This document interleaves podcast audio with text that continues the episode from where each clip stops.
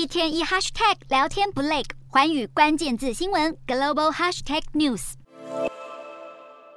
美国其中选举竞争激烈的程度，完全反映在选举的花费上。上一次的其中选举，也就是二零一八年那次的总花费，经过通货膨胀调整后，是一百三十七亿美元。而根据统计，这次的选举花费则是超过了一百六十七亿美元，比上届高出许多，更打破非总统选战的记录。其中，为了争夺势均力敌的参议院，两党就花了八十九亿美元。这些花费主要是用在购买攻击对手的广告、工作人员的薪水和拉票作业等。另外，外部团体也花了十九亿美元。在参议院选举上花费最多的五个州：宾州、乔治亚州、亚利桑那州、内华达州和威斯康星州。加起来高达十八亿美元。例如，乔治亚州民主党的参议员沃诺克对决川普支持的沃克，双方在广告费的支出就花了二点五亿美元。宾州的参议员选举也不遑多让，现任副州长的费特曼和共和党新星奥兹的广告战就花了二点一亿美元。这次选举的政治现金也更加丰厚。早在九月下旬，富豪的累积捐款就已经超过上次的其中选举。参众两院选举的花费有十五点四趴来自亿万富豪。有法律学者担忧，这种金钱政治对民主的伤害，候选人在庞大的捐款压力下，可能会牺牲原本着重的议题，甚至是价值观，只为了迎合大手笔现金者的意愿，从服务多数民众转为满足少数金主的利益。